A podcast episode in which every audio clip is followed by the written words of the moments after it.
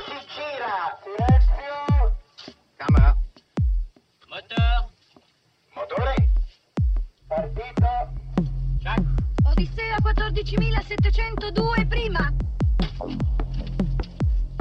Avanti. Azione. Les podcasts de la Cinémathèque.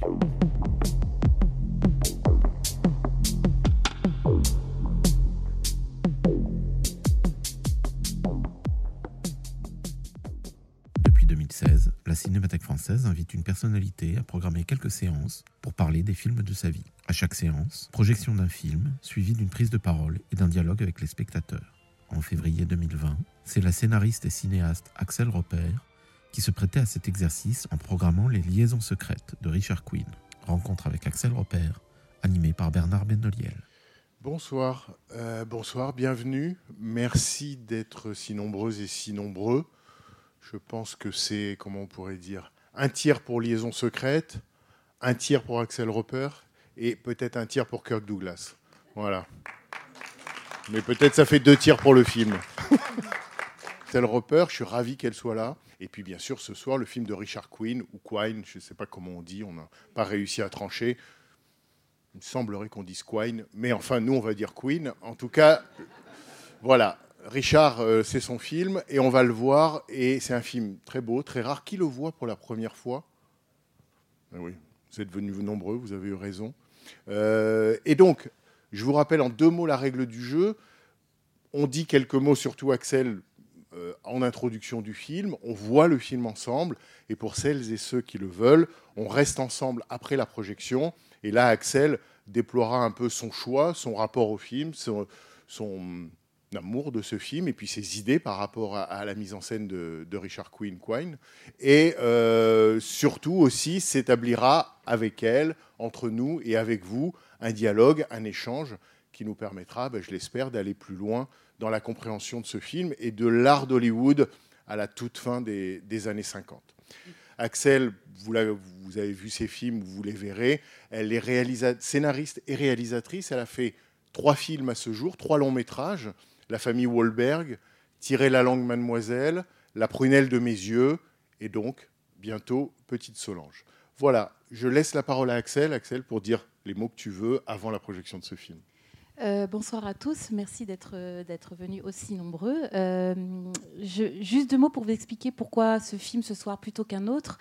Quand Bernard m'a proposé une carte blanche à la Cinémathèque, j'ai accepté avec joie parce que si je fais des films aujourd'hui, c'est sans doute grâce à deux endroits.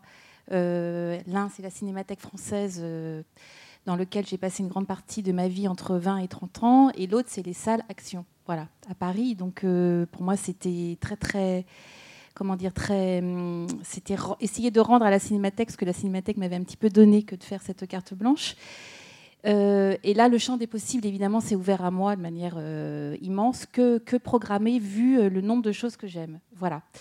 Alors, les deux premières idées que j'ai eues, je les ai laissées tomber. Juste, je vous les expose pour vous expliquer pourquoi j'en suis venue à Richard Quinn ce soir. Ma première idée, c'était de programmer les grands films secrets du cinéma français. Voilà, parce que moi, je, je suis une amoureuse de cinéma français, qui est pour moi un des plus grands cinémas au monde. Euh, il se trouve que le cinéma français est pas en comment dire.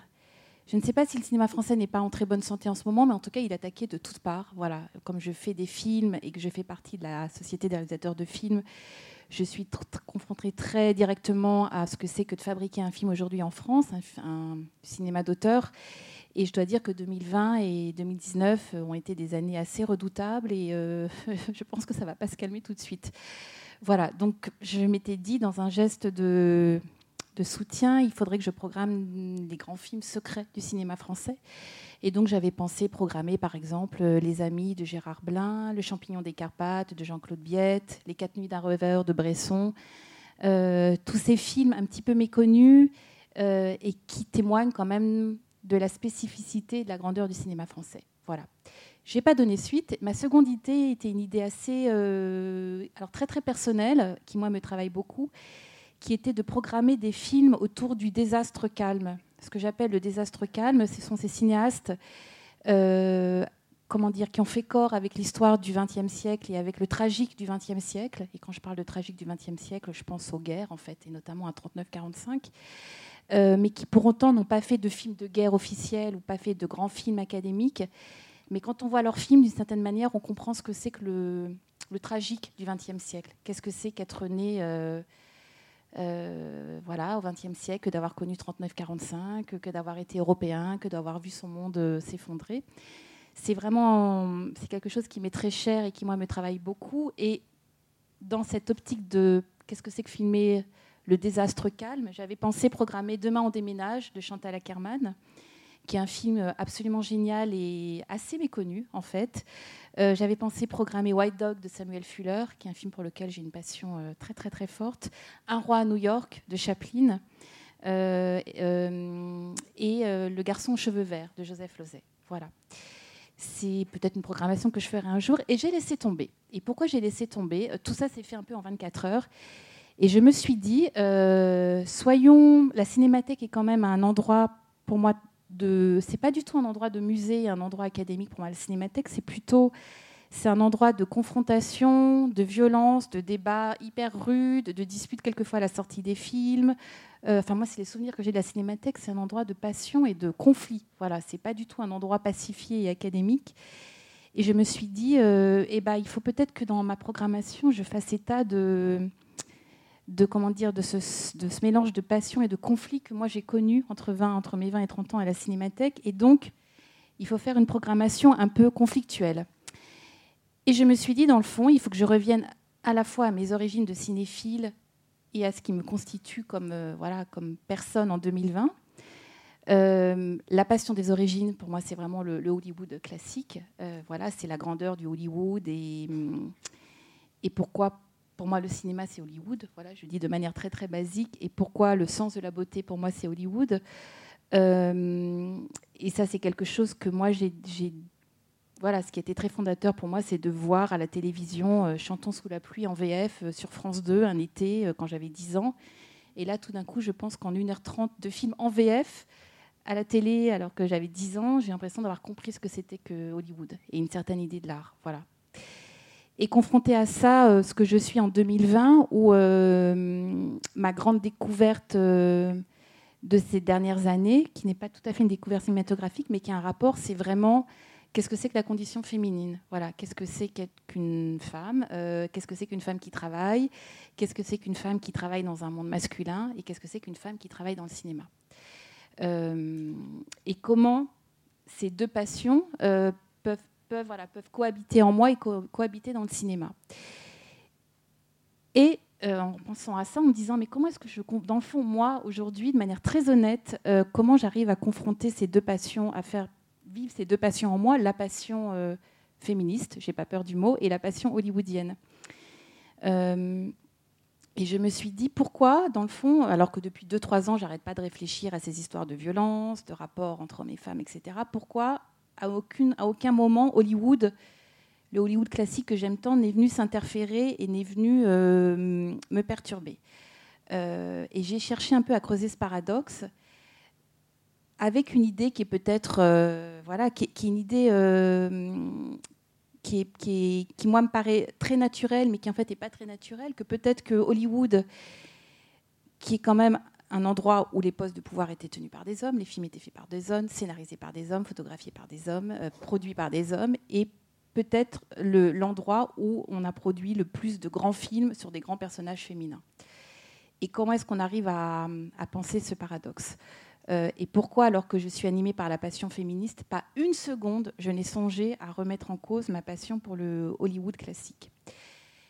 Et je me suis dit, voilà, peut-être qu'il faut, il faut, il faut travailler ça, cette espèce de double passion qui est peut-être antagoniste, euh, qui est peut-être aveugle, et qu'on peut peut-être l'interroger. Qu'est-ce que c'est qu'un personnage de femme? Qu'est-ce que c'est que filmer la condition féminine au travers d'un système qui est masculin à 100%, qui est l'Hollywood classique? Voilà. Et donc, euh, j'ai choisi le film de Richard Quinn, qui est vraiment un chef-d'œuvre méconnu, que moi j'ai découvert un peu hasard, au hasard. Euh, il y a 12 ans dans une salle des actions euh, Christine, dans une copie épouvantable, qui était la seule qu'on pouvait voir à Paris. Donc c'est une grande chance de le voir euh, en bon état aujourd'hui. Euh, en tout cas dans un état auquel on n'a pas accès habituellement. Parce que même le DVD du film qui existe, que j'ai, est un très mauvais DVD, un DVD hyper cheap, et qui raconte une histoire d'un adultère. Voilà. Et je trouve très intéressant de. Voilà, ces histoires d'adultère qui peuvent être tellement conventionnelles, comment Richard Quinn en fait aussi un, portrait de femme d'une modernité, mais tellement euh, même gênant par moments. Vous verrez, le film a une espèce de d'audace qui est très très impressionnante pour un film qui date de 59. Je vous dis pas grand chose, juste qu'il y a Kim Novak dedans, qui est vraiment, qui n'est pas que l'actrice de Vertigo. Kim Novak, on en parlait tout à l'heure avec Bernard, est vraiment une grande actrice qui a une, une carrière un petit peu méconnue en fait. Et là, dans le film, elle est assez incroyable de sensualité et de modernité. Euh, avec Kirk Douglas, voilà pour ceux qui sont venus pour Kirk Douglas, et avec voilà plein de second rôles super. Moi, j'ai une petite tendresse particulière pour Ernie Kovacs. euh, voilà, espèce de grand second rôle comme Hollywood sait les inventer. Euh, bah, bonne projection et euh, après le film. Absolument. Merci beaucoup, Axel. Bonne projection. Merci.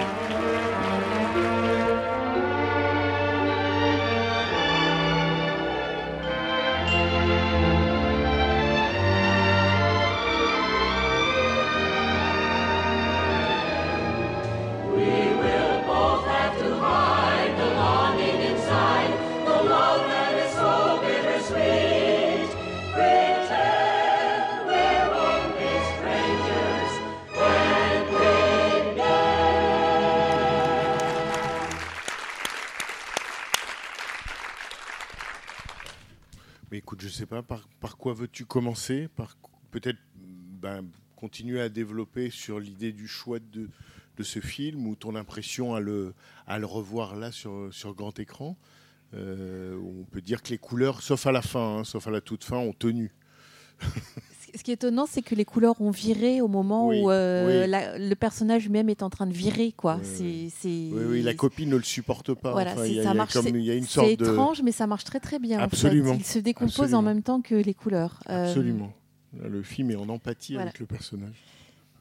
Moi, c'est un film que j'ai pas revu depuis 14 ans euh, et c'est- c'est toujours euh, comment dire, c'est toujours comment dire un peu particulier de revoir des films. Moi, par exemple, j'ai toujours peur d'être déçue quand je revois les films et que je, fais partie de ces cinéphiles en fait qui ne revoient pas les films. Ce qui est une, catégorie très très minoritaire euh, chez les cinéphiles. Bernard Benoliel a déjà vu le film euh, quatre fois au moins, troisième fois. Et moi, plus j'aime un film, moins je veux le revoir en fait. Voilà, donc là je l'ai revu, ça faisait 14 ans que je l'avais pas vu. Et euh, j'ai été à nouveau sidérée par euh, la modernité, euh, la modernité du traitement de la sexualité dans le film. Voilà, ça m'avait déjà scié à l'époque où j'étais all- allée voir le film un petit peu à l'aveugle, euh, juste sur la foi de Kim Novak et de, des programmations action. Et j'avais été très très impressionnée par la modernité des de, du traitement de la sexualité dans le film et de la frustration sexuelle voilà, qui traverse tous les personnages. Le film date de 59, hein. c'est impressionnant. hein. On n'est pas en 65-66, on est en 59. On est à la fin des années 50 et c'est très, c'est un film par exemple qui pourrait être programmé en même temps que la série Mad Men. Et je suis sûre que les créateurs de Mad Men euh, connaissent ce film absolument par cœur. Euh, à nouveau, j'ai été impressionnée par l'o- l'obscénité voilà, de ce qui travaille les personnages. Euh, et en même temps, je trouve que le film a une espèce de. J'aime bien ce mot qu'emploie Kirk Douglas, a une espèce de décence et d'élégance. Et j'aime beaucoup le mélange des deux. Voilà. Moi, j'aime bien Hollywood quand il y a à la fois l'élégance des origines. euh, et en disant, j'aime Hollywood quand la modernité du sujet euh, n'amène pas une espèce de laideur formelle, voilà, ou de trivialité formelle. Et là, il y, a un- contraste entre l'élégance vraiment formelle, qui est vraiment du Hollywood classique, et la modernité des personnages qui est, qui est assez impressionnante. Euh, voilà, d'ailleurs, en repensant à Kirk Douglas, il y a un film, j'espère que je ne me trompe pas, de Elia Kazan, où c'est aussi Kirk Douglas qui joue. L'arrangement, qui est un film personnellement que je déteste, voilà, euh, où il y a quand même Deborah Kerr, qui est la plus grande actrice au monde. Euh, c'est un film que j'ai pas revu, que j'avais absolument détesté quand je l'avais vu, mais qui était travaillé par quelque chose de similaire sur euh, la sexualité, voilà, qui abîme presque les personnages. Et j'avais détesté le film d'Elia Kazan et notamment le traitement de, de Deborah Kerr, dont j'ai un très mauvais souvenir, qui était vraiment enfermée dans la case femme vieillissante qui n'a droit à rien.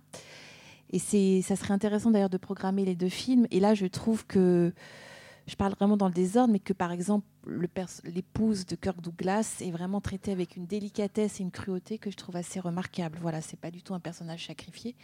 Elle a un rôle très ingrat qui est la femme trompée. Euh, qui évidemment, vous avez remarqué le travail sur les costumes, elle a, elle a vraiment, elle habille un peu comme une vieille fille, elle a que des corsages très serrés, là où Kim Novak a des robes magnifiques, très ouvertes. Et je trouve que le film a une manière de lui accorder de la délicatesse, de la sensibilité, de la cruauté que je trouve. Euh, voilà, c'est quelque chose qu'il y a 15 ans ne fait pas du tout dans l'arrangement, par exemple. Euh, voilà, alors je parle un petit peu dans le désordre, mais le film est toujours très très frappant, 14 euh, ans après, et en 2020 toujours aussi frappant par sa, par sa modernité. Peut-être pour continuer dans le sens de ce que tu dis, une des choses les plus étonnantes ou sidérantes du film, c'est la scène où Kim Novak euh, euh, cherche à séduire son mari, ou en tout cas cherche à avoir une relation sexuelle avec lui. Ça, effectivement, comme tu dis, euh, on va voir beaucoup des scènes comme celle-là, ou de plus en mm. plus de scènes comme celle-là dans le cinéma hollywoodien à venir. Mais là, c'est presque une première fois. C'est comme si on nous montrait d'un coup ce qu'on n'a pas vu ou le sous-entendu de 30 mm. ans de cinéma hollywoodien. Bah, là où le film est quand même incroyable de modernité, c'est que en général, par exemple, le personnage classique masculin, c'est le personnage héroïque, moi que j'adore. Héroïque, c'est Errol Flynn, c'est-à-dire transparent, euh, vigoureux, euh, un peu inconséquent, qui a une mission et qui l'amène. Voilà. La progression du personnage masculin, c'est la névrose arrive. Et tout d'un coup, le personnage masculin se découvre faillible ou trop violent, je pense à Nicolas Ray, euh, vulnérable ou trop travaillé par le désir là, ce que je trouve très impressionnant dans ce film, c'est que, euh, euh, le film aurait pu être moderne juste, juste en montrant, par exemple, des personnages masculins qui commencent à être névrosés et des femmes classiques. Et là, c'est même pas le cas. On a à la fois des personnages masculins qui sont terriblement névrosés. On est en 59. Il y a déjà un saut énorme. Mais en plus, le personnage principal féminin a une avance sur tous les personnages masculins dans le film. C'est-à-dire qu'elle est elle n'est même pas névrosée, en fait, elle a une espèce de désir sexuel ultra puissant euh, qui la taraude. Euh, et ce qu'on pourrait attendre, par exemple, d'un film de 59, c'est plutôt un personnage de mari qui a trop de désir et qui arrive. Voilà, et, sa femme lui en veut. Là, c'est pas du tout ça. C'est une femme qui a trop de désir avec un homme marié. Et cette femme, avec cette scène avec le mari, est absolument sidérante de. Elle a vraiment dix marches d'avance sur n'importe quel film de l'époque. Voilà, je, je trouve que c'est très impressionnant. Euh, je me suis demandé d'ailleurs très fugitivement pendant le film ce que Catherine Breillat euh, penserait du film. Voilà, j'ai vraiment pensé à Catherine Breillat sur la manière dont le désir est quelque chose de terriblement désagréable aussi. Euh, voilà, le désir, c'est obscène, c'est désagréable, ça défigure les, personnages. et la manière dont, par exemple, cette question-là a beaucoup travaillé le cinéma de Catherine Breillat, mais 30 ans, 30 ans après ce film. Et effectivement, cette scène où Kim Novak, travaillée par son désir, s'offre à son mari qui la refuse, c'est incroyable, quoi. C'est vraiment euh, incroyable. Voilà. Mais d'autant que, effectivement, comme tu dis, elle a, euh, elle semble avoir depuis le début du film le personnage de Kim Novak de l'avance sur tout, y compris sur ce qu'est son désir, ce qu'il peut devenir, ce qu'il va devenir, ce qu'il est devenu. On a le sentiment qu'elle, elle, elle traverse tout le film avec une lucidité qu'elle met finalement entre parenthèses pour vivre une passion, mais dont elle sait d'une certaine manière qu'elle est, euh, qu'elle est vouée à ce, à ce, non-happy end. Enfin, il y a quelque chose. Et, l'autre chose que je voulais ajouter juste par rapport à la, scène euh, incroyable avec le mari, c'est que je pense que pour des spectateurs américains de 1960, le mari, je crois qu'il s'appelle John Taylor. Et John Taylor, c'était le Marlboro Man. C'était celui qui faisait les pubs pour la, mm. bon, Marlboro. Quoi. Et donc, je pense que de voir à l'écran ce, parangon de la masculinité euh, devenir littéralement, enfin, manifester ou dire son impuissance, mm. ça devait être absolument dévastateur euh, dans, dans l'imagerie euh, de l'époque. Je ne me suis pas penchée sur le dossier de production du film, mais ça serait hyper intéressant de savoir quand même comment ce scénario est passé et comment Richard Cohen a réussi à faire ça. C'est très, c'est très impressionnant. Euh, oui, effectivement, ce qui arrive dans le film, c'est au personnage masculin, la névrose leur arrive, mais Kim Novak, c'est même pas la névrose, c'est-à-dire que c'est pas du tout de Madame Bovary, par exemple, pas du tout. En fait, elle a une espèce de désir sensuel. Et quand le film commence, dont on a l'impression qu'elle le vit depuis euh, plusieurs années, quoi, une espèce de, désir sexuel surpuissant. et qui la rend solaire en fait. Elle a une espèce de force comme ça de son désir euh, sexuel qui est très. Elle n'est pas du tout névrosée. Elle est puissante de son désir sexuel.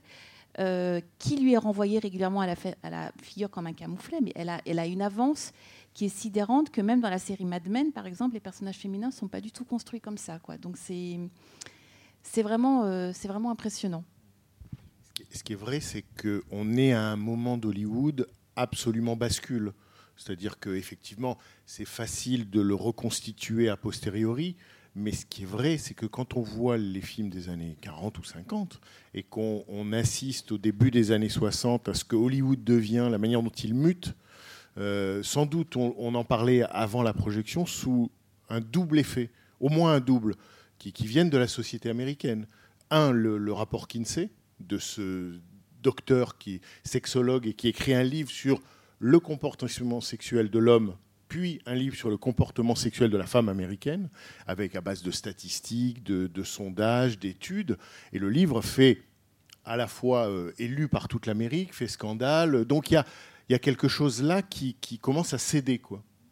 Et dans le cinéma hollywoodien, il y a aussi comment dire, le bureau de la censure qui a été très sévère euh, jusqu'au milieu des années 50. Comment s'appelait-il Joseph Breen, qui était un catholique rigoriste et qui appliquait le code de censure de manière drastique. hein. Le, lit jumeau, enfin les, deux lits jumeaux dans une chambre étant le, le symbole de, cette, ces obligations. Et à partir du milieu des années 50, on dit qu'il est remplacé par un, autre censeur dont là le nom m'échappe, mais qui était censé être plus bon, dans les codes et, les respects de la, et le respect de la loi, mais était censé être beaucoup plus arrangeant. Donc effectivement, il se, quelque chose se dénoue peu à peu, qui permet par exemple à, à, comment elle s'appelle, Barbara Rush, l'épouse, de dire au début, même si elle épelle le mot pour que l'enfant ne le comprenne pas, de dire le mot sexe devant un enfant qui n'a pas 8 ans. Quoi. Donc vraiment, c'est un moment étonnant. Quoi, le, le- le- Et, euh, et pour moi, qui suis souvent partagée entre. euh, c'est une question que je me pose souvent. Est-ce que je, préfère le, cinéma classique au cinéma euh, moderne Euh, Parce que c'est une question un peu idiote, mais c'est une, une question que moi je pose souvent comme spectatrice. Quel est mon élément naturel? Voilà, Apollinaire disait qu'on avait tous une saison mentale, qui est une espèce de saison intérieure, qui est comme un pays familier dans lequel on se qui est un peu le, pays dans lequel on se sent le mieux. Voilà, le, pays dans lequel on se meut avec le plus de plaisir et de familiarité. Et moi, c'est vrai que c'est le Hollywood classique. Et quelquefois, j'adore le cinéma moderne, hein, mais euh, quelquefois, j'ai une espèce de mélancolie voilà, sur le cinéma classique. Et par exemple, à titre personnel, je ne suis pas spécialement fa- fan du Hollywood décadent quand la vulgarité arrive dans le cinéma hollywoodien. Voilà, j'ai l'impression d'être un peu une spectatrice des années 50 ou 60, un peu vieillissante, qui tout d'un coup est choquée par la vulgarité qui arrive dans le cinéma hollywoodien. Et je ne suis pas tellement amatrice de ça, en fait. Je, je fais partie peut-être de ces cinéphiles un peu réacs qui pensent que le, l'art classique hollywoodien a été le plus beau euh, dans sa forme peut-être la plus puritaine, euh, la plus pure, euh, comment dire, la plus noble. Et c- oui, la- bah, oui, je pense que la contrainte de toute façon est toujours très très bonne pour exprimer le plus pleinement les désirs. Mais ce que j'aime beaucoup dans le film de, de- dans ce film justement, c'est qu'il y a, il y a l'obscénité du désir, mais il n'y a aucune vulgarité. Euh, et que ça, ça tient beaucoup à la mise en scène. Euh, voilà, c'est-à-dire, imaginez ce, ce- ce film mis en scène par, euh, par un tout petit Elia Kazan, par exemple, ou par un petit maître un peu grivois. Le film pourrait vraiment être assez répugnant. Et il y a par exemple une scène que je trouve vraiment remarquable, c'est la scène avec l'horrible voisin, l'horrible voisin et la et, et Barbara Rush, faite par n'importe qui, la scène, on ne peut pas la regarder deux secondes tellement le personnage du voisin est quand même épouvantable. Et en la regardant très finement, en fait, ce qui est très beau, c'est qu'on se rend compte que le voisin, dans le fond, n'est pas tellement différent de tous les hommes du film. Quoi. Il, a, il, a, il a une frustration.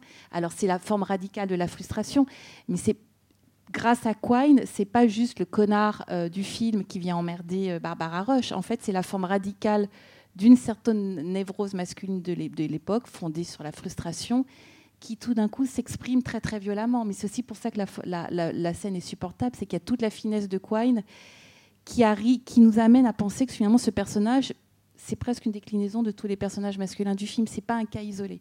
Voilà. Mais imaginez, fait ça par un une espèce de petit Pekimpa, par exemple, euh, la scène aurait été atroce. Quoi. Moi, j'aurais, je, je ça parce que moi, j'ai un problème avec les chiens de paille, par exemple, notamment la scène de viol dans les chiens, dans les chiens de paille. Mais là, tout d'un coup, la finesse, ou du moins le fait que Quine vient du n'est pas tout à fait un cinéaste hollywoodien classique, mais a connu ça, fait que la scène acquiert une espèce de subtilité où on a très peur que la scène dégénère, et puis en fait, on comprend en cours de scène que ce, personnage de voisin épouvantable, ça n'est qu'une forme radicale de tous les personnages masculins du film, et qu'il a son tragique aussi. Voilà, il a son tragique. Et la scène de, bagarre de- dehors, elle est géniale parce que c'est une certaine médio... Elle est à la fois grandiose et en même temps, il y a une certaine médiocrité masculine qui est très, très euh, explicitement montrée pour moi. Ils sont minables tous les deux, d'une certaine manière, à se battre comme des chevaliers, alors que dans le fond, ils sont, euh, euh, ils sont travaillés de manière, comment dire, minable par leur désir. Voilà. Parce que travailler en miroir. Complètement, aussi. complètement en miroir. Et que, et que dans le fond, Kirk Douglas n'est pas tellement plus noble que son voisin dans cette scène. Et ça, je trouve ça très fort. Et c'est très fin aussi sur ce que ça dit sur les personnages féminins du, de- film, qui sont plutôt des personnages assez euh, hauts, quoi. En tout cas, par rapport à ce que tu dis sur le paysage mental, c'est-à-dire est-ce que tu habites plutôt le, le- le pays classique ou le pays moderne? D'une certaine manière, ce film te comble parce que il, il- c'est comme si les deux cohabitaient, enfin, ou les deux coexistent. Il a un pied un- des deux côtés, de voilà, chaque côté. il a un pied, mais vraiment dans les deux mondes. Quoi. Ça, c'est assez flagrant quand on, quand on voit le film. Et effectivement, ce que tu dis sur les personnages masculins est très juste. C'est que, bien sûr, que c'est un film qui dit des choses presque inédites, ou en tout cas assez audacieux sur le désir féminin. Mais quant à la galerie des portraits masculins, euh, il ne faut pas oublier non plus, parce que c'est comme s'ils composaient tous un même homme, ou en tout cas les différentes facettes d'un même homme, mais il y a aussi le, le- le personnage de l'écrivain. C'est-à-dire qu'on a Walter Matthau, le voisin, euh, comment dire, qui, qui essaye de profiter des règles de la norme, si je puis dire. Et puis il y a euh, Ernie Kovacs, qui, qui l'écrivain, qui, euh, en quelque sorte, euh, est une autre facette, c'est-à-dire qui, qui fait une sorte d'aveu, mais très tardif, quoi. Bah, le, le- j'adore l'acteur en plus. Moi, c'est un acteur que je trouve tellement, euh, comment dire, tellement brillant, tellement subtil, tellement drôle. En fait, le titre, le titre, je, reviens, le, titre américain est magnifique. C'est Stranger When We Meet, euh, beaucoup plus intéressant que le titre français qui est d'une banalité totale. Euh, et c'est un titre moi qui me fait beaucoup penser au, au- livre de Richard Yates. Je je sais pas si vous les connaissez. La fenêtre panoramique, par exemple, euh, qui raconte exactement, qui sont un peu plus tardifs, mais qui racontent exactement la même chose que que ce qu'on voit dans le film et qui raconte la même chose que, dans Mad Men, c'est que il y, a- une solitude fondamentale des êtres humains. Voilà, le titre en fait américain dit tout sur euh, sur la, la solitude absolue euh, des hommes et des femmes aux États-Unis. Parce que dans le titre, c'est pas Oui. Strangers When We Met. Oui. C'est pas, euh, on n'a pas été des Oui. étrangers au moment où on s'est rencontrés. C'est When We Meet, c'est-à-dire au présent. On reste, euh, c'est ça? Oui, d'ailleurs, j'ai mis longtemps à comprendre ce titre. Je comprenais pas du tout pourquoi c'était pas Met plutôt que Mythe. Et en fait, en voyant le film, tout d'un coup, mais oui, j'ai compris, c'est un titre qui est tragique. En fait, on restera toujours des étrangers les uns pour les autres. Strangers When We Meet, c'est-à-dire la fin du film, indique quand on va se rencontrer ou se, se croiser dans l'avenir. Dans l'avenir, on ferait comme on se connaît. Oui, oui. Mais, fondamentalement, ça veut dire que tous les personnages, euh, ces hommes et ces femmes, seront étrangers les uns, les uns, avec les autres. Enfin, qu'on est tous des étrangers les uns par rapport aux autres, qu'on ne peut pas se comprendre. Voilà. Euh, et le personnage de l'écrivain, il est vraiment passionnant parce que il- là encore fait, par un petit maître, notamment tous les rapports avec les petites euh, maîtresses qu'il ramène dans sa maison, ça pourrait être insupportable parce que c'est vraiment quand même un défilé de petites grues ou de, ou de filles bébêtes Avec lesquels il a des répliques. avec des, des, répliques des cinglantes, cinglantes, et, quoi. et- et pas, pas du tout nuancées. Et, euh, mais, mais, mais ce qui sauve, entre guillemets, le personnage, c'est pas ce qu'il sauve d'ailleurs, c'est- tout est prémédité, c'est, une espèce d'autodérision qui est un petit peu tragique là aussi. Il se sait raté, quoi. Enfin, il se sait. euh, il n'a pas une vie amoureuse, il n'a pas une, une grande vie amoureuse, et la manière qu'il a de jouer euh, le dit, quoi. Euh, il, est, il est très, très grossier avec toutes ces jeunes filles qui passent devant lui, mais il y a une telle autodérision, il y a un tel sens de l'échec personnel que, que le personnage devient vraiment très intéressant. Ça serait juste un mec suffisant qui dirait du mal de toutes les filles qu'il ra- ramène chez lui, ça serait vraiment très pénible, mais là, il y a une espèce de, cruauté appliquée à lui-même qui rend les choses beaucoup plus complexes et qui rend les choses vraiment très intéressantes. Mais si on lit le scénario, par exemple, noir sur blanc, le personnage de l'écrivain, il est vraiment très très antipathique. Euh, après, je, vous donne la parole et vous intervenez pour les questions ou réflexions. Mais une dernière, enfin une nouvelle ch- chose, c'est effectivement c'est un film à la fois sur le désir féminin représenté et, quand elle avoue, par exemple, que oui, elle désirait l'homme qui qui est entré chez elle. Euh, et qu'on a aussi la représentation du désir masculin tel que Kirk Douglas d'abord l'incarne, et puis le parallèle quand même fait par le film, le montage parallèle entre je la rencontre, je la désire, la maison se construit, enfin bon, il y, a- un rapport entre la libido de cet architecte et la maison qu'il... Enfin, le fait qu'il passe à l'acte, non pas de la sexualité, mais de la maison. Et est-ce que tu as le sentiment que le film, d'une certaine manière, raconte à quel point le désir masculin est différent du désir féminin? Est-ce que c'est ça le Strangers, sans citer Lacan qui disait il n'y a pas de... Je ne sais plus quelle était sa fameuse formule, euh, il n'y a, pas, de Il n'y a rapport. pas de rapport sexuel. Il n'y a pas de rapport. Alors, je n'ai aucune théorie sur la différence entre le désir masculin et le désir euh, féminin. Euh, là, il y a quelque chose qui pourrait, qui pourrait presque être un peu poussé, qui pourrait être pres- presque satirique, effectivement. C'est la manière dont, et pour moi, c'est de l'éducation, c'est pas de la nature, dont les hommes mettent de la libido dans leur travail. Voilà. C'est très intéressant parce que c'est une question qui habite euh, beaucoup, euh, je, ne devrais pas dire le mot habiter, mais qui travaille beaucoup le, monde du cinéma en ce moment. C'est cette manière dont euh, les hommes, et c'est un fait de culture, c'est pas un fait de na- nature, mettent leur libido partout et, la manière dont le travail est très souvent, comment dire, investi par une énergie libidinale. Euh, voilà, chose que à titre personnel, par exemple, je, je trouve bête. Voilà, je pense qu'on peut très bien créer, travailler sans confondre la libido avec tout le reste et qu'on n'a pas besoin de la libido pour créer, pour travailler et que surtout on n'a pas besoin d'emmerder les gens avec sa libido pour travailler, pour créer, etc. Euh, ça, c'est vraiment, je, le pense vraiment très fortement et que. euh, et qu'à un moment donné, il ne faut pas tout confondre. Voilà, la libido et l'énergie créatrice, c'est quand même pas tout à fait la même chose. Et effectivement, dans le film, ça pourrait presque être satirique la manière dont son histoire avec Kim Novak nourrit à un moment donné sa, créativité. Alors le film ne va pas jusque-là, mais il y a quelque chose qui est un tout petit peu esquissé. Parce que Kim Novak, par ailleurs, n'a pas de métier dans le film, elle ne fait rien. Elle ne fait rien, mais elle a une espèce de modernité incroyable que son métier, c'est de vivre sa sensualité. Euh, elle a un très joli rapport avec son petit garçon et c'est pas non plus une femme au foyer classique. euh, Elle n'est pas montrée comme ça, mais elles sont. Et par ailleurs, c'est aussi le tragique de leurs conditions. Trouve c'est c'est ce qui fait, par exemple, ce que vous dites, la fragilité très bien montrée dans le film de Barbara Rush. C'est-à-dire qu'à la fin, quand elle lui dit Je veux plus te voir, casse-toi, euh, tu verras plus les enfants et tout ça, dans la scène d'après, elle revient, elle lui dit. Parce qu'en fait, ce n'est pas dit par le film, mais elle a quand même aussi l'inquiétude de son propre devenir. quoi. Oui. Et qu'elle se- elle dit Je peux pas vivre sans toi, mais c'était aussi une manière d'avouer une dépendance euh, économique. Mm. Euh, et moi, j'aime beaucoup ce moment où Kirk Douglas dit de sa femme qu'elle est très intelligente. C'est assez étonnant, ça, euh, qu'un personnage masculin dise de sa femme au foyer. Vous savez, elle est très, très intelligente. Et, c'est pas du tout. je pense que c'est pas du tout une phrase conventionnelle.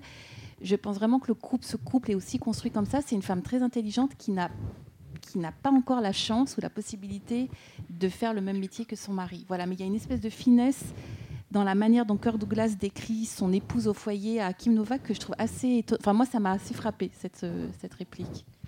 Et ils ont, on pourrait dire que les personnages ont presque, dans ce cas-là, de, de- le, le- le- le couple marié, mais même la manière dont Kim Novak parle de la femme de, de, de Kirk Douglas, il y a une espèce effectivement De respect. de, de respect, de décence, Mm. de- d'attention Mm. à l'autre, qui est, qui, est, qui est assez rare Mm. quoi, et qui est assez belle aussi.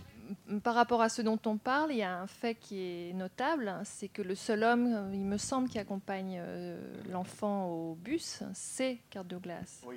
Et donc, bon, il y a aussi euh, toute cette sociologie qui... euh, et lui, peut-être aussi, il a une fragilité. Mais très vite, il accompagne son enfant au bus Oui, oui. Pour dans, voir Kim Novak. dans Ça, un, c'est- dans un but assez clair. Oui, Moi, ben, combien Mais de oui, oui, bien parents sûr, ont rencontré leur...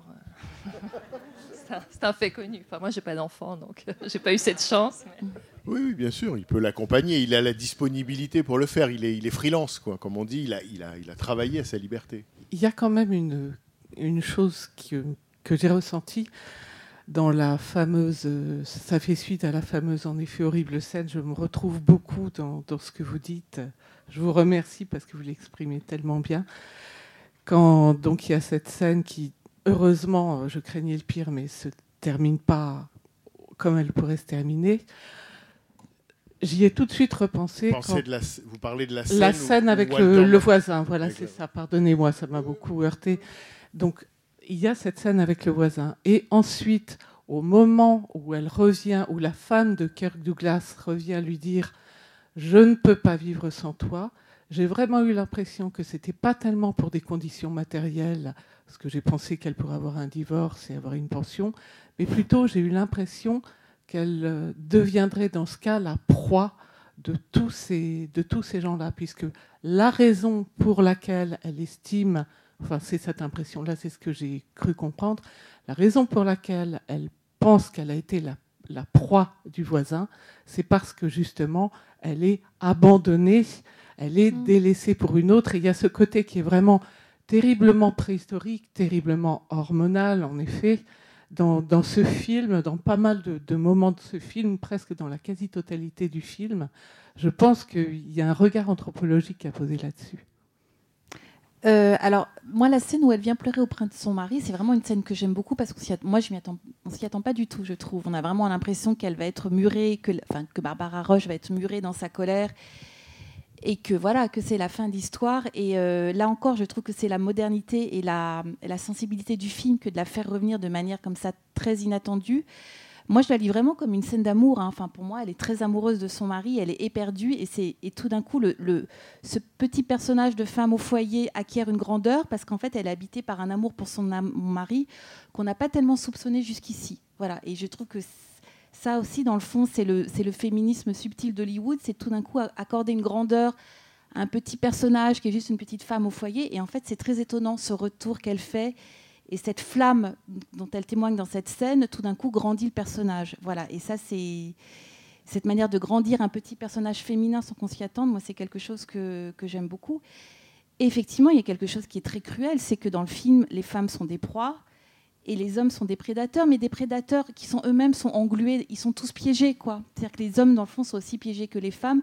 Ce voisin affreux, il est un prédateur, mais parce qu'il est, piégé lui-même dans sa vie. Voilà, je trouve qu'il y a une espèce de finesse dans la manière de de désigner que même les salauds sont dans le fond victimes de leur malheur, que je trouve incroyablement fine. Euh, les femmes sont plus exposées dans ce film que les hommes, mais dans le fond, elles ne sont pas plus victimes que les hommes. Voilà, je trouve que c'est vraiment très, très.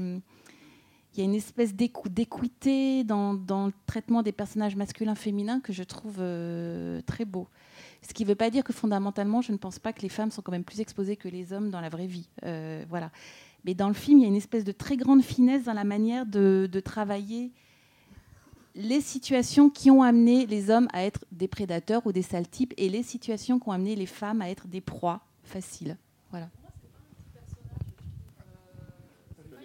Non, mais elle, elle grandit au fur et à mesure du film. Parce que moi, j'ai été surprise dès le début. Le- je trouvais que c'était comme son agent. Enfin, elle lui impose. Et on sent que Kirk Douglas, moi, je m'attendais à ce qu'il lui dise Attends, c'est à moi de décider et tout. Mais dès le début, on, on sent qu'elle tient, enfin, elle porte la culotte. Quoi. Enfin, Il y a Mm. quand même un côté, c'est elle qui décide Tu feras ce chantier, on a besoin de ça. Enfin, j'étais très surprise par ça. Mais on ne que soupçonne pas ayant une espèce de romantisme en elle ou d'amour euh, complètement irrationnel. Voilà. En fait, elle aussi est aussi irrationnelle que et ce qui est rationnel, c'est l'amour qu'elle a pour son mari. Oui, merci pour euh, d'avoir programmé ce film. Et, vous l'avez dit, mais la, je trouve que la beauté du film et même sa, hauteur, ce qui fait qu'il échappe euh, au psychologisme même, c'est le sens tragique. Je trouve qu'il y a, une, il y a une tragédie, bon, il y a du mélo, et il y a la tragédie. Et le voisin, pour moi, il est comme un, un cœur, parce qu'il regarde, il est spectateur. J'ai beaucoup pensé à la femme d'à côté, et c'est Madame Jouve, avant l'heure, j'ai l'impression qu'il il sait ce qui va se passer. Il y a un savoir du film, et même des paysages, des personnages secondaires, et même l'intériorité de Kim Novak, c'est-à-dire qu'elle sait ce qui va se passer. Et, c'est ça que je trouve qui, rend le film, euh, oui, tragique. Il y a vraiment un suspense, alors qu'on sait bien que ça va mal se finir, et c'est ça qui est très beau. Et, elle, je la trouve bouleversante, mais comme Marilyn, aussi comme si elle avait compris que être un objet, enfin, dans sa situation, dans cette époque-là, il y avait aussi une intelligence et un savoir à se laisser désirer, regarder, parce qu'elle-même est très désirante. Et, c'est sa grande intelligence, cette, cette euh, lascivité passive, mais qui en même temps est aussi le moteur du récit. Enfin, il y a quelque chose de, oui, de bouleversant. Euh, euh, Ce qui est sûr, c'est que je pense que ce film n'aurait peut-être pas existé si Kwai n'avait pas connu Kim Novak. Voilà. Et que le film est aussi un documentaire sur Kim Novak. Et que dans le fond, mon hypothèse, enfin mon hypothèse, qui est une hypothèse euh, que partagent plein de cinéphiles qui adorent Hollywood classique, comme quoi le, Hollywood classique est une usine à films féministes sans le savoir, sans le savoir. Euh, je crois que ça vient, ça vient beaucoup du rapport aux actrices et que je crois que les actrices hollywoodiennes ont rendu féministes les cinéastes sans même que ces cinéastes ne se rendent compte. Voilà. Euh, par exemple, dans ce film, c'est évident que Quine aimait beaucoup Kim Novak. Je crois qu'ils avait une liaison d'ailleurs, et que le film doit beaucoup au fait que Kim Novak avait une espèce de sensualité qui était d'une modernité qui est quand même incroyable, c'est-à-dire un mélange euh, d'abandon total et en même temps d'autonomie. On ne sait jamais si elle est totalement euh, passive ou très motrice dans son désir. Et, euh, et ça, je pense que c'est quelque chose qui n'appartient qu'à Kim Novak et que Quine a filmé et que tout d'un coup, c'est ça qui a apporté une espèce de modernité, de complexité au film. Et que l'actrice, en fait, a, comment dire, a rendu le film féministe sans le savoir et que Quine a filmé cette actrice qu'il aimait sans savoir que ça allait devenir féministe. Voilà. Et que dans le fond, la grandeur, des actrices hollywoodiennes a rendu ces cinéastes féministes, mais sans même qu'ils s'en rendent compte eux-mêmes.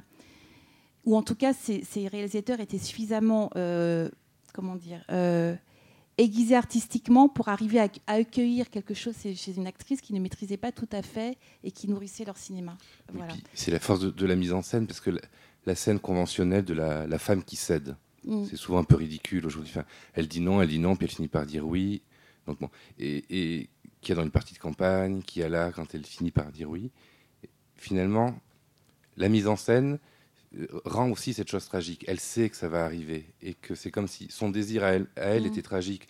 Donc c'est pas le truc un peu dégueulasse de elle dit non mais en fait elle Mm. veut dire oui, c'est pas ça. On est bien au-delà de ça. Et je trouve que cette scène, parce qu'on la retrouve dans plein de films. Oui. Pourquoi? Bon, et, et, Et là, là, en fait, on a plutôt l'impression que c'est à elle qui a dit non. Elle- moi, je la lis, euh, n'y va pas, quoi. Moi, enfin, moi, femme, n'y va pas. Et en Oui, fait, euh, son- euh, ne cède pas une nouvelle fois ce désir terrible. Et en fait, elle y va. Je- Moi, j'ai l'impression que le non est plus adressé à elle-même qu'à l'homme, ce qui est très étonnant. hein, Ce qui est très étonnant. Et euh, on a quand même un homme assistant, Oui. euh, voilà, qui la Mm. rudoie un peu. Voilà, il- mais, je trouve voilà, la, la- Mm. la mise en scène transcende, transcende ça. c'est la modernité du personnage. Elle, euh, Elle, elle, veut rien changer. elle possède son désir. Voilà. À son... Elle veut pas, euh, elle veut pas euh, À son mauvais penchant. abandonner son mari pour en avoir, enfin, ce qui pourrait être, Mm. euh, alors que lui, il est prêt à ça. Je pense qu'elle lui donnerait un signe, euh, l'architecte, qui serait prêt, je pense, à, re- à ce qu'on appelle refaire sa vie. Elle, elle ne veut pas refaire sa vie, elle Bah, veut la continuer. Moi, je suis pas d'accord. Je pense qu'à la fin, elle, à la fin, elle va vers lui parce qu'elle a décidé de. Moi, je, je la vois entièrement dans le don, alors que lui, il est plutôt dans la possession.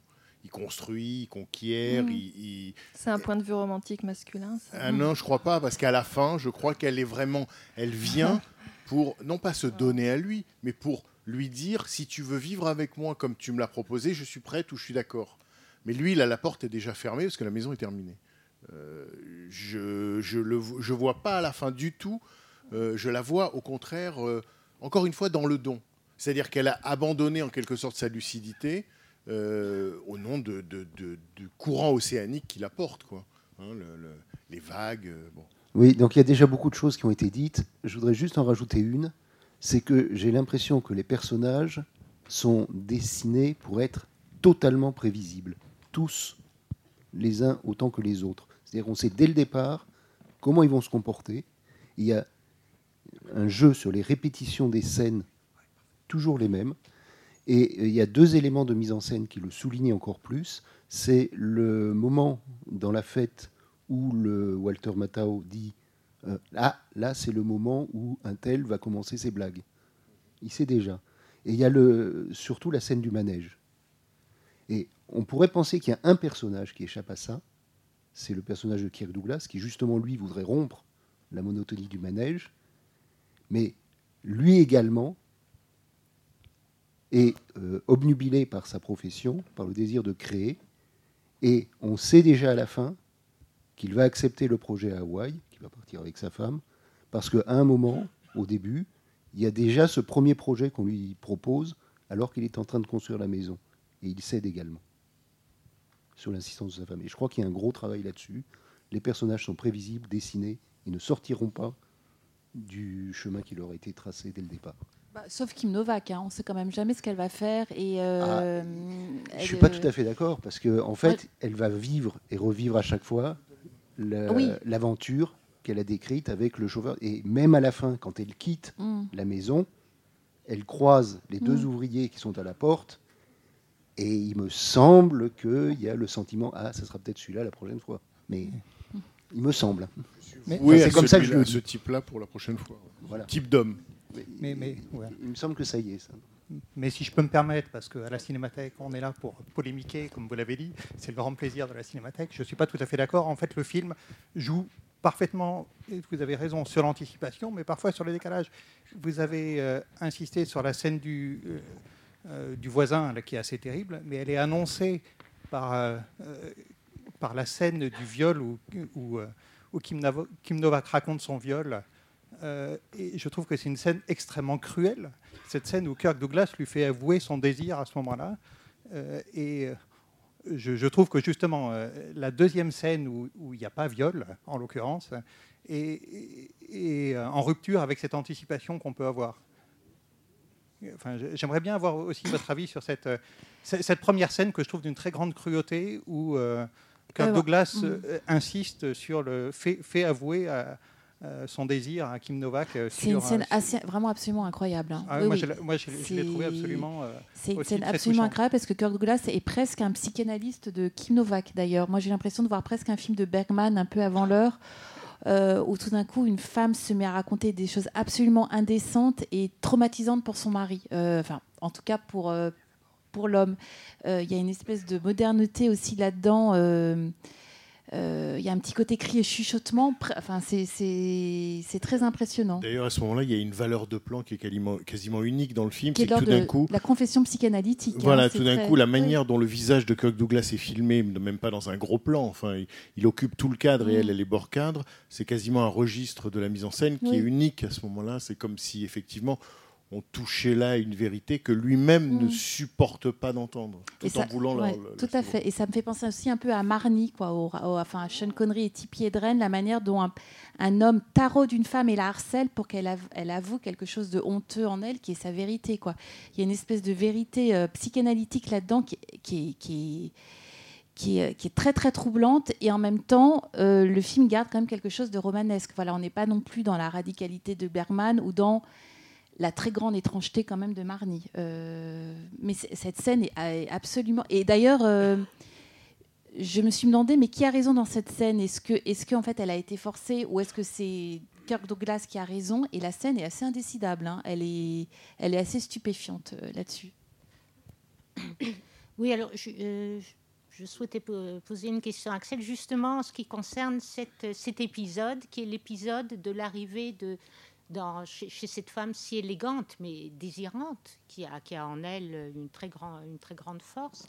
L'arrivée, ce qui a été un petit peu une séduction, mais qui s'est peut-être terminée par un viol, par quelqu'un de complètement étranger, qui, est, un maçon ou un, ouvrier qui passe.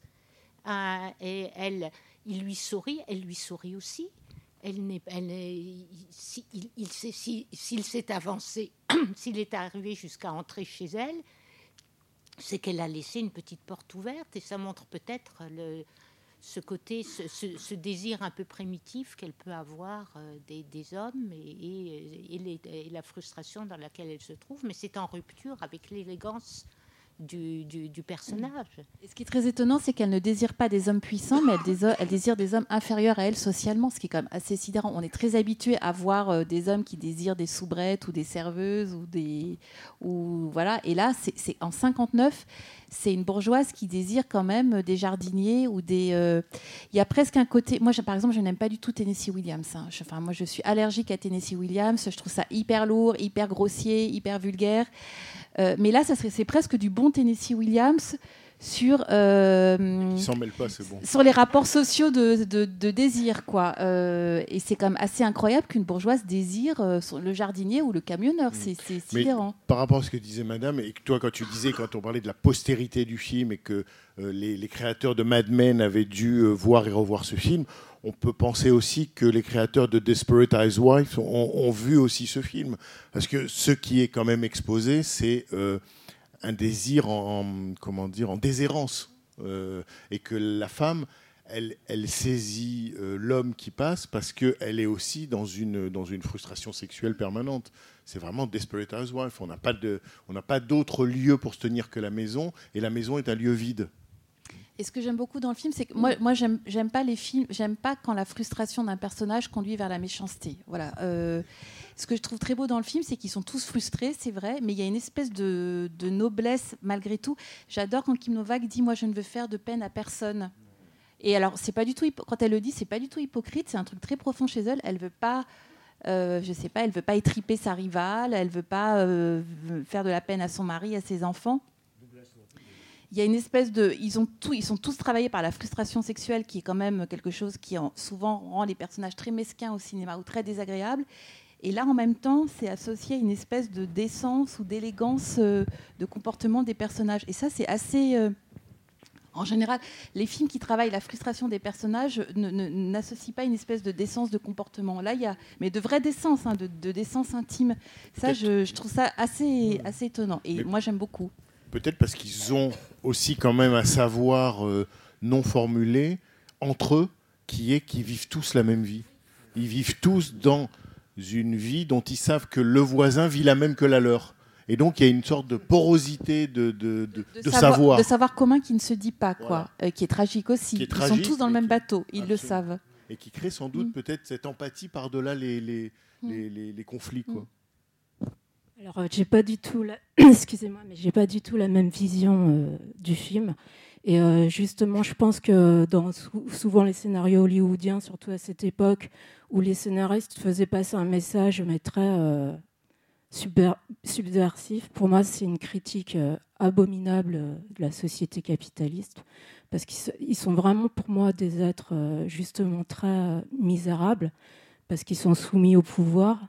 Ils, ils rompent pas avec sa, ils rompent avec son animalité. Dans animalité, il y a la, le- la féminité.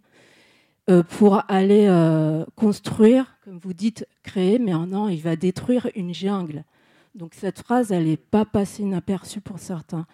Et euh, j'ai lu Le fils du chiffonnier.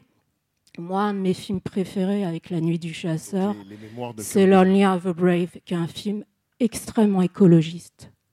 Et ça, c'est tout le contraire. C'est une, cro- c'est une critique de la société du pouvoir, de destruction, et que justement, celle qui a juste un espoir de possible, c'est Kim Novak, qui justement, euh, elle croise le regard du, jeune. C'est encore une, une aventure possible qui va peut-être pas se terminer. Mais euh, je pense que Richard Quinn a fait quelque chose de très politique. D'ailleurs, euh, il est très, il fait beaucoup plus vieilli, beaucoup faux, même vulgaire en fait. Kirk Douglas qui a que 44 ans, alors qu'il est lumineux avec Walter Matthau dans Lonely of the Brave un an après. Et en fait, pour moi, je pense que c'est pas un film qui devait aimer par rapport à ça. Ça signifie vraiment la destruction. euh, et on voit qu'il construit quand même euh, sur la côte euh, de Los Angeles et que c'est ces maisons qui euh, brûlent actuellement en bois. Mais moi, en fait, euh, ça m'a donné un sentiment de pitié pour euh, ces personnages qui rompent avec leur euh, l'animalité. Et là, c'est vraiment sur, c'est, la victoire du pouvoir et la soumission au pouvoir. Et justement, Sam Peckinpah et euh, sont beaucoup plus révolutionnaires et Tennessee Williams aussi. Et Beaucoup Dalton plus- Trumbo. Beaucoup, beaucoup plus lourd aussi, mais. Non, moi, mais ça Euh, dépend des interprétations, mais euh, moi. euh, Artistiquement, quand même beaucoup plus lourd que le film de. non, il y a beaucoup de finesse, mais. Alors, je, alors mais je moi, je trouve qu'en fait, mm. euh, la critique est très masculine. Pour moi, le, le masculin, c'est pas propre au sexe mâle. Et on parle beaucoup de libido et d'hormones, mais justement, il y a une, une absence totale en fait du désir. C'est qu'il y a un besoin de pouvoir et de propriété. Et lui, en fait, il cède pas à, son vrai désir parce qu'il a peur de perdre quelque chose, construire une ville, sa carrière, sa femme, parce qu'en fait, finalement, euh, c'était le, risque de perdre qu'il faisait euh, risquer de perdre. Mais en final, c'est la misère pour eux. C'est misérable. Ils sont très vulgaires, en fait. Bon anniversaire à J'avais juste une remarque sur le personnage de Kim Novak que je n'ai pas forcément compris de la même manière que, Madame. Et je voulais aussi revenir sur euh, la prédictibilité des, personnages. Et c'est une remarque très juste, à la différence que là, on voit que le film est quand même super bien écrit, c'est que tous les personnages sont euh, différents du début, si on les prend du début et à la fin du film. Ils ont tous évolué. Kirk Douglas, sa femme, même l'écrivain un peu falot, un peu vain, un peu superficiel, on sent, bon, il est toujours aussi con, mais il a quand même un peu évolué à la fin du film. On sent que euh, sa rencontre avec Kirk Douglas l'a aussi fait évoluer. Et le seul personnage qui, je trouve, n'a malheureusement pas évolué, c'est la pauvre Kim Novak, dont j'ai l'impression qu'elle porte, dont le personnage porte un petit peu la croix, entre guillemets, de l'adultère à la fin du film, dans le sens où euh, la pauvre est condamnée, en ce sens, à l'éternel retour de l'adultère, où on sent à la fin, enfin moi c'est comme ça que je l'ai interprété, avec le regard pour euh, cet ouvrier au bord de la route, à revivre éternellement la même situation de l'adultère. Elle l'a vécu avant, elle l'a vécu d'une autre manière beaucoup plus belle avec Kirk Douglas dans le film, mais demain, elle revivra encore cette, situa- cette situation. Et donc j'avais un peu presque de la pitié pour ce personnage qui est celui qui, entre guillemets, s'en sort le moins bien. Kirk Douglas aussi, parce qu'on sent qu'il aime euh, le personnage de Kim Novak. Mais bon, fait, moi, j'ai pas pitié d'elle parce que je suis parce qu'elle a une forme de sagesse qui est quand même euh, très forte. Euh, elle sait que son désir va toujours achoper sur quelque chose. Euh, Elle le est plus dans l'acceptation ou la résignation. début et elle le sait à, la- à la fin et qu'elle a ce, elle a, elle a, non, elle a, elle a un savoir. Donc c'est plus, c'est plus fort que que, que elle a un savoir. Elle sait que son désir va toujours achoper sur le réel d'une manière ou d'une autre et qu'elle en est responsable d'une certaine manière parce qu'elle a, elle a, c'est pas juste une femme qui voudrait aimer et finalement le réel s'oppose toujours à elle. Elle a un désir qui est une nature très particulière, qui est quand même une nature très compulsive et que ça va finir par achoper sur quelque chose. Euh, et elle a, une, elle a une grande sagesse, enfin pour moi, elle a une sagesse supérieure à tous les personnages, donc euh, je la trouve pas sacrifiée, elle est plus haute que tout le monde à la fin. Moi, moi, je trouve que ça se Euh, rapproche un peu du mythe de Sisyphe. Elle a porté sa, sa, sa- sa- Elle a pas son caillou jusqu'au bout, de la, elle- jusqu'au de montagne, et à la fin, on la voit qui redescend Non. dans sa voiture. Enfin, Pour moi, c'est pas, c'est- ça raconte pas l'histoire d'une femme qui tout d'un coup va croire très très fort à une histoire qui va la sauver. Euh, c'est la répétition du même. Elle sait que son désir est- est- fonctionne sur la répétition du même. Voilà. Et que c'est là où elle est moderne. Elle a, ça raconte pas tout, je trouve que ça raconte pas tout à fait ça. Euh, et qu'elle. euh, non, elle, elle évolue pas dans le sens où ce qu'elle vit avec Kirk Douglas ne fait que confirmer ce qu'elle sait déjà de- au début du film. Mais le confirmer de manière très belle et très haute. Euh, et qu'elle part euh, encore renforcée dans, dans, dans, dans son savoir. renforcée, mais pas très heureuse non plus. Mais quand même, oui, euh, mais c'est la grandeur du tragique. euh. Il y a quelque chose dont on n'a pas parlé, euh, enfin, c'est la mère de, de Kim Novak. En fait, Kim Novak reproduit quelque chose que sa mère a vécu. Et bon, elle a peut-être pas envie d'aller jusqu'au bout parce qu'elle en veut beaucoup à sa mère, justement, d'avoir rencontré un autre homme. Et elle n'a pas envie de, de faire revivre à son enfant peut-être la même chose qu'elle a vécue, elle. Oui, la, la scène est, assez étonnante parce qu'elle débute de manière un peu conventionnelle. On est un peu persuadé que la mère, quand même, va se fâcher contre sa fille ou, euh, ou va piquer une petite crise, mais, mais, mais pas du tout. Quoi. La, la- la mère a une espèce de d'acceptation de ce que sa fille est en train de faire qui, qui est assez incroyable quand même pour Parce un film de la- parce que 59. ça la dédouane, Oui. quelque part. Non, je trouve pas que ça, on la. Elle a plutôt la mère a plutôt une forme de tristesse. Je trouve pas que ça soit. hum, elle est le personnage de la mère a une forme de noblesse, de, de tristesse qui la rend noble. Et c'est toute la noblesse aussi du film que de valider des situations un peu glauques en fait. Objectivement, fait par un autre cinéaste, ça pourrait être très glauque. Mais les personnages ont une forme de savoir ou de tristesse qui fait que le film est très haut, en fait. Et je trouve que la mère aussi est un personnage qui est, en quelques sé- séquences, qui est assez, euh, qui est placé assez haut. Moi, je pense que effectivement, la mère, euh, au début, est triste pour sa fille, qu'il manque à la fille une dimension. Oui. qu'il lui manque une dimension, même jusqu'à l'aveuglement ou l'illusion, mais qu'il lui manque la dimension passionnelle. Parce qu'elle est tellement lucide qu'effectivement, on sent qu'elle se, elle se méfie. Elle a à la fois l'exemple maternel et elle a tout compris, quoi, du, du- du cirque ou du manège. Et d'une certaine manière, la mère et la fille qui s'agressent au début, enfin, ou plutôt la fille qui agresse sa mère par ses répliques, elle, quand elle lui dit moi aussi, euh, sous-entendu, je, moi aussi, je, j'éprouve la passion. euh, là, tout d'un coup, c'est comme si elle faisait la paix entre elles, parce que pour la fille, quelque- elle a rejoint en quelque sorte, ou elle a élargi le cercle de, son expérience ou, de, son audace, tout en vivant consciemment une illusion dont elle sait qu'elle se terminera tragiquement, ou en tout cas par sa défaite. Mais, euh, oui, juste une remarque qui me vient en repensant à votre programmation. Parce que vous avez euh, à l'intérieur de la programmation un film que je ne connaissais pas, puis que j'ai retrouvé. Parce que je suis en train de lire euh, Philosophie des salles obscures de, de, de Cavell. Et justement, il y a le film de rappeur dedans. Hein et j'étais étonné. Or, en fait, du coup, euh, je lis le bouquin et je regarde les films. Philadelphia Story. Et quand vous regardez, ça vient pas de nulle part ce film, parce que si tu regardes l'histoire de Philadelphia Story, le personnage de Barbara de Catherine Hepburn, c'est aussi une femme à qui on fait le reproche, dont vous étiez en, vous étiez en train d'en parler, d'être euh, froide, une statue froide et belle, etc., et qui n'est pas humaine et qui laisse pas parler son désir, etc., et qui va à travers l'histoire qui se passe à travers toute une nuit où elle se met à boire, etc. On est dans la, dans le, dans la comédie du remariage, raconte Cavell. Bon. Mais euh, c'est une femme qui va se libérer et qui va, et qui va pas se marier avec celui qui va représenter l'avenir de l'Amérique, c'est-à-dire le jeune euh, mec qui vient du, qui était un, travailleur, etc., qui devient un capitaliste américain, qui va être, etc. Bon, elle va revenir et se remarier avec euh, avec euh, Cary Grant, qui entre parenthèses, il est quoi Cary Grant dans ce film-là? Ben, il, a, construit des bateaux. Il est architecte en bateau. Donc il injecte son, sa dans les bateaux. D'ailleurs, en fait, il a construit un bateau pour Ca- Catherine Hepburn quand ils se sont mariés, qui s'appelle True Love. Et donc, en fait, il, le vrai amour. Et donc, en fait, toute l'histoire du film, c'est une histoire de, de conversation, c'est ce que raconte Cavell, pour que les gens se transforment à l'intérieur d'une société de- qui, les emprisonne et qui les empêche d'être ce qu'ils sont, et qui, mais ils en sortent. D'ailleurs, il y a le reproche euh, dans, l'indiscrétion, je ne veux pas m'étaler euh, sans ans là-dessus, mais euh, elle, fait des reproches à son père. Catherine Hepburn, parce qu'il est, il a une histoire d'amour avec une danseuse.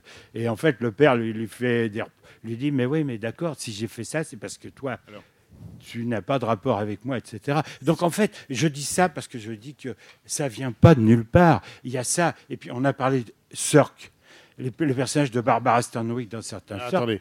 Hein voilà. Est-ce que toi, tu peux dire euh, d'une certaine manière de, effectivement, ce film dans la forme hollywoodienne ne vient pas de nulle part, que ce soit la comédie oxienne ou que ce soit Sœur, qu'après on va conclure, mais, mais est-ce que d'une Ah, certaine ah, manière... pas- J'avoue, j'ai pas du tout pensé à Cucor en voyant le film. Euh, euh, que je réfléchisse. Euh, ah, je sais pas très bien quelle est votre question. En fait, non, le film ne vient pas de nulle part. Le film n'est pas du tout un ovni d'ailleurs.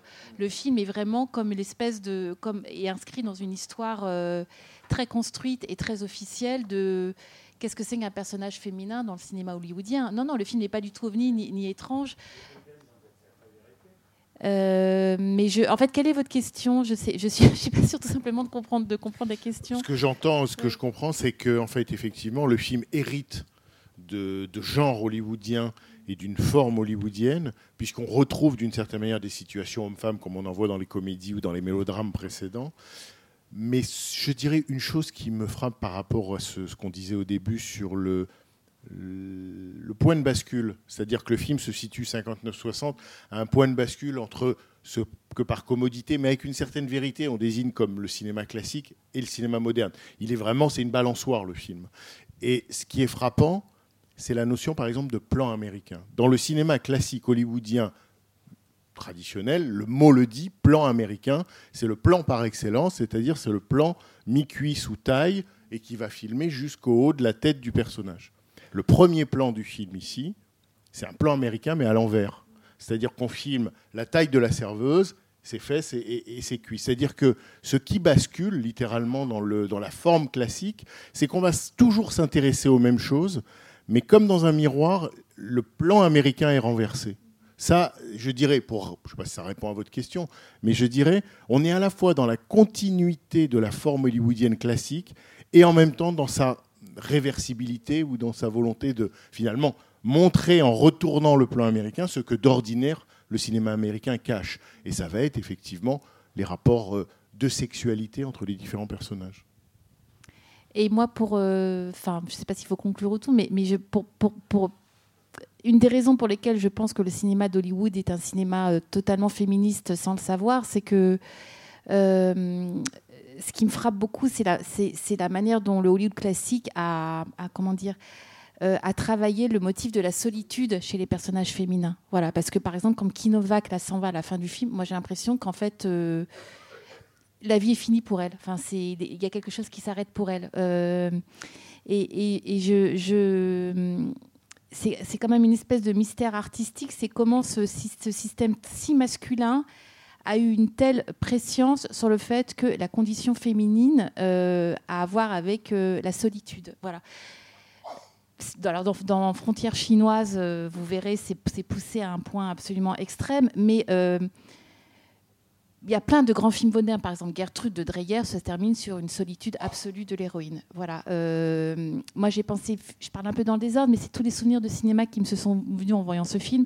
Quand j'ai vu ce film, quand Kim Novak raconte aussi, euh, par exemple, ses désirs, j'ai pensé très fugitivement à Jean Eustache, à La Maman et la Putain, et à la fin de La Maman et la Putain, où Françoise Lebrun se met à monologuer, et tout d'un coup c'est une femme qui monologue toute seule et qui et qui est comment dire qui est absolument extraordinaire dans sa solitude. Et moi, c'est une espèce de c'est une espèce de sensation que j'ai, c'est que le cinéma hollywoodien a quand même créé des moments de solitude des, des personnages féminins qui, moi me enfin qui sont absolument impressionnants. Et bizarrement, j'ai beaucoup plus l'impression que le cinéma hollywoodien a créé beaucoup plus de grands personnages euh, féminins seuls que de grands personnages masculins seuls. Voilà. Euh, et que ça, travailler à ce point la solitude des femmes dans un système entièrement masculin, c'est assez extraordinaire. C'est une espèce de que le cinéma hollywoodien est dans le fond beaucoup plus presque plus fort pour travailler la solitude féminine que le collectif masculin. C'est pas tout à fait vrai, mais quand même que ce cinéma si masculin ait produit des figures aussi fortes de solitude féminine. euh, c'est un paradoxe que je trouve euh, magnifique, voilà. Et euh, la fin du film, c'est un petit peu ça. J'ai pas du tout répondu à votre question, mais un tout petit peu. Des exemples de quoi?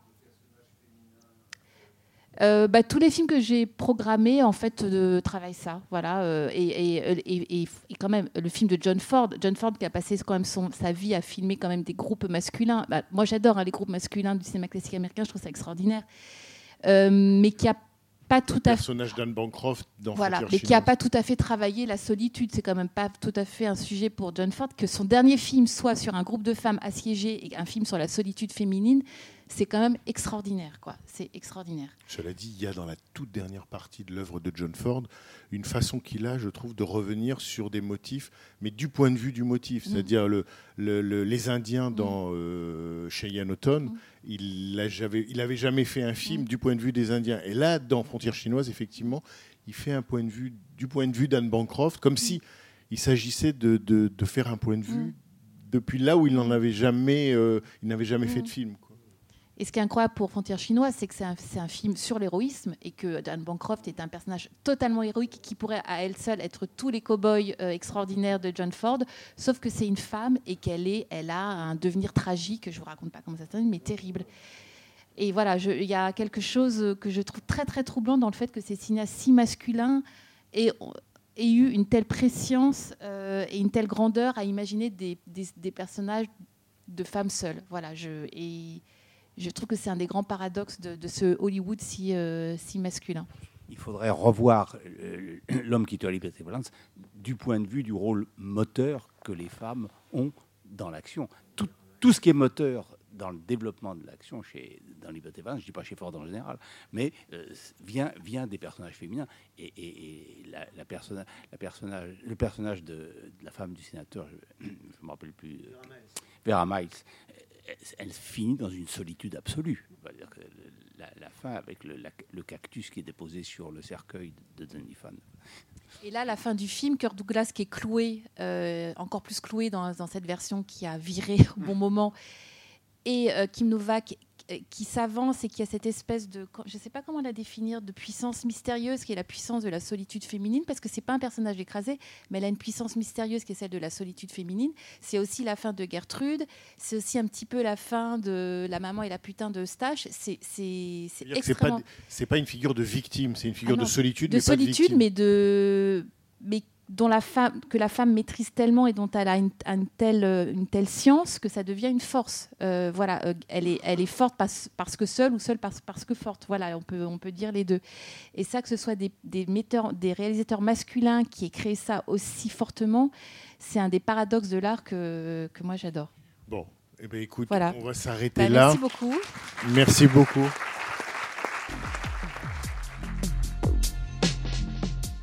C'était les podcasts de la Cinémathèque française.